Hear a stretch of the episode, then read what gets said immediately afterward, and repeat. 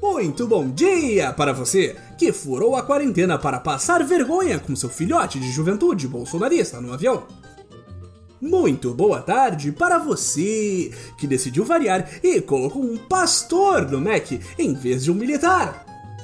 E muito boa noite para você que mobilizou a sua equipe econômica para confirmar se um príncipe nigeriano estava mesmo doando 500 quadrilhões de petrodólares para o seu governo.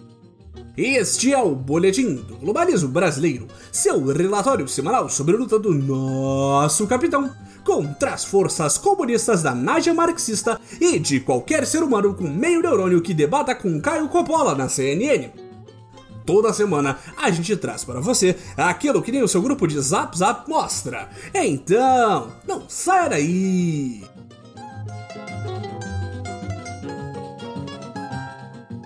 Patriotas, aparentemente não é um histórico de atleta que vai salvar você. Esta semana, o saudável Messias Jair Bolsonaro entrou para as estatísticas da pandemia totalmente inventada e foi diagnosticado com o Covid-17. Digo, 19. Na última terça-feira, o Capita convocou uma coletiva de imprensa com o que há de melhor na mídia patriótica, excluindo todos os canais comunistas como a globalista Rede Globo de fora do anúncio. Há quem diga que isso foi uma falta de respeito com os jornalistas de verdade e que é mais um afronte à democracia e à liberdade de imprensa. Pelo amor de Deus, comunistas! Se ele fala com os patriotas no chiqueirinho, vocês reclamam de aglomeração. Mas se não enchem uma sala com jornalistas para anunciar que o presidente está com uma doença contagiosa que já matou mais de 70 mil brasileirinhos até o momento dessa gravação, vocês reclamam de favorecimento de veículos chapa branca? Decidam-se! Durante a coletiva, o líder supremo mostrou o laudo do exame que estava no nome dele mesmo, o que foi um choque para todos no recinto. Caso os patriotas não se lembrem, segundo o próprio Bolsonaro meses atrás, seus exames que totalmente aconteceram no passado foram feitos sob nomes de outras pessoas para evitar que os esquerdistas dos laboratórios sabotassem os resultados. Será que a equipe altamente qualificada da Nova Era esqueceu disso e dessa vez foi sabotada pelas forças de Jorge Soros, China, do TikTok e do Foro de São Paulo? Tem que ver isso daí, minha gente! Na entrevista em questão, o capitão repetiu seu discurso que o Covid é como uma chuva e que uma hora ela vai te pegar. Isso mesmo, meu presida! Todos sabemos que é inevitável se molhar na chuva e que não há nenhum objeto que possa evitar a inexorável corona-chuva. A chocante revelação do diagnóstico veio após o presidente prestar o patriótico dever de lamber as botas dos neocolonizadores.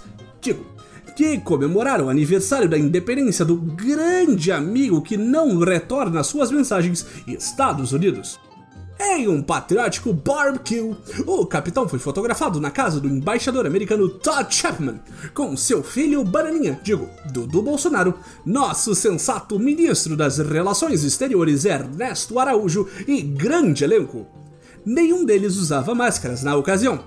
Por isso, nós aqui do Boletim começamos uma corrente de oração para torcer que essa festa não se torne um enterro, ou vários em outra entrevista para falar de sua doença debilitante, no caso Covid-19 mesmo, nosso líder maior ainda tomou o cuidado para não infectar os jornalistas patriotas que estavam fazendo seu trabalho ali e ouvindo o depoimento de nosso corajoso e bravo Bolsonaro.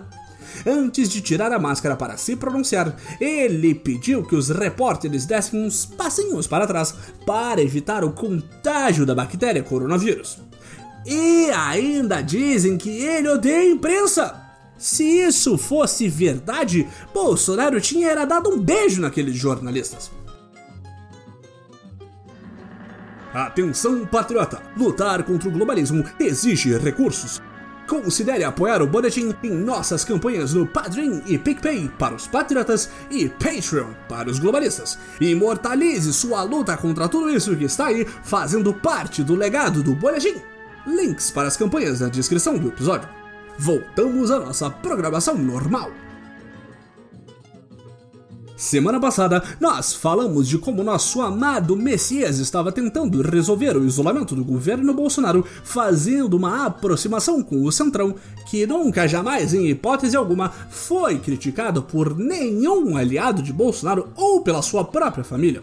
Mas parece que, uma triste ironia do destino, a situação agora se agravou e Jair Bolsonaro está isolado dentro da própria casa a primeira-dama Michele Bolsonaro, que supostamente mora no Palácio da Alvorada com as duas filhas e o presidente, está em um quarto separado de Bolsonaro para não se contaminar. A pandemia, ela divide até a mais sólida das famílias. Por sorte, por enquanto, nosso amado capitão de milícias está tendo apenas os sintomas mais brandos da doença, apresentando apenas febre, mal-estar, neofascismo e dor no corpo.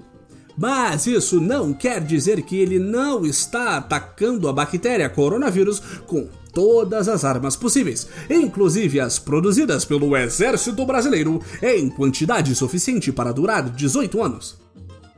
Estamos falando, obviamente, da cloropina. Cloropina. Cloroquina Junto com o anúncio de que estava infectado, também foi confirmado que o capitão está passando pelo tratamento recomendado por 9 entre 10 médicos subornados pelo Estado brasileiro. A panaceia patriótica não tem quase nenhum efeito colateral e ninguém tem medo de que ela possa deixar nosso líder ainda mais debilitado do que o Covid-19 em si. Muito aleatoriamente, sem nenhuma ligação com as decisões recentes de Bolsonaro, a equipe médica da presidência da República está de plantão na residência presidencial, fazendo dois exames cardíacos por dia para garantir que o coração de leão do capitão não esteja sendo afetado por absolutamente nada, além do abuso de cloroquina para tratar o coronavírus que já foi refutado por qualquer órgão médico competente. O único lado bom, por assim dizer, de o presidente ter contraído a doença é que isso fez surgir a face mais suja dos globalistas. Após a revelação, muitos usuários subiram a hash hash Força Corona, desejando que o vírus vença a luta contra Bolsonaro e se recupere. Onde já se viu isso? desejar a morte de uma pessoa convalescente, debilitada, doente e que ainda por cima de tudo tem coronavírus. A crueldade da esquerda, ela não tem limites, patriotas. Até mesmo os jornalistas, ou supostos jornalistas, publicaram artigos falando que a morte do presidente seria algo benéfico não só para o Brasil, mas para o mundo inteiro. Aqui no Boletim nós refutamos isso tudo que está aí e acreditamos na meritocracia. E sabemos que no embate entre Bolsonaro e Covid-19, não importa quem vença, nós perdemos!